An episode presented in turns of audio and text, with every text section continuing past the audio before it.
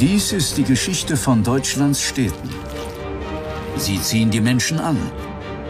Über 80 Prozent aller Deutschen leben hier. Aber wie wurden sie, was sie sind?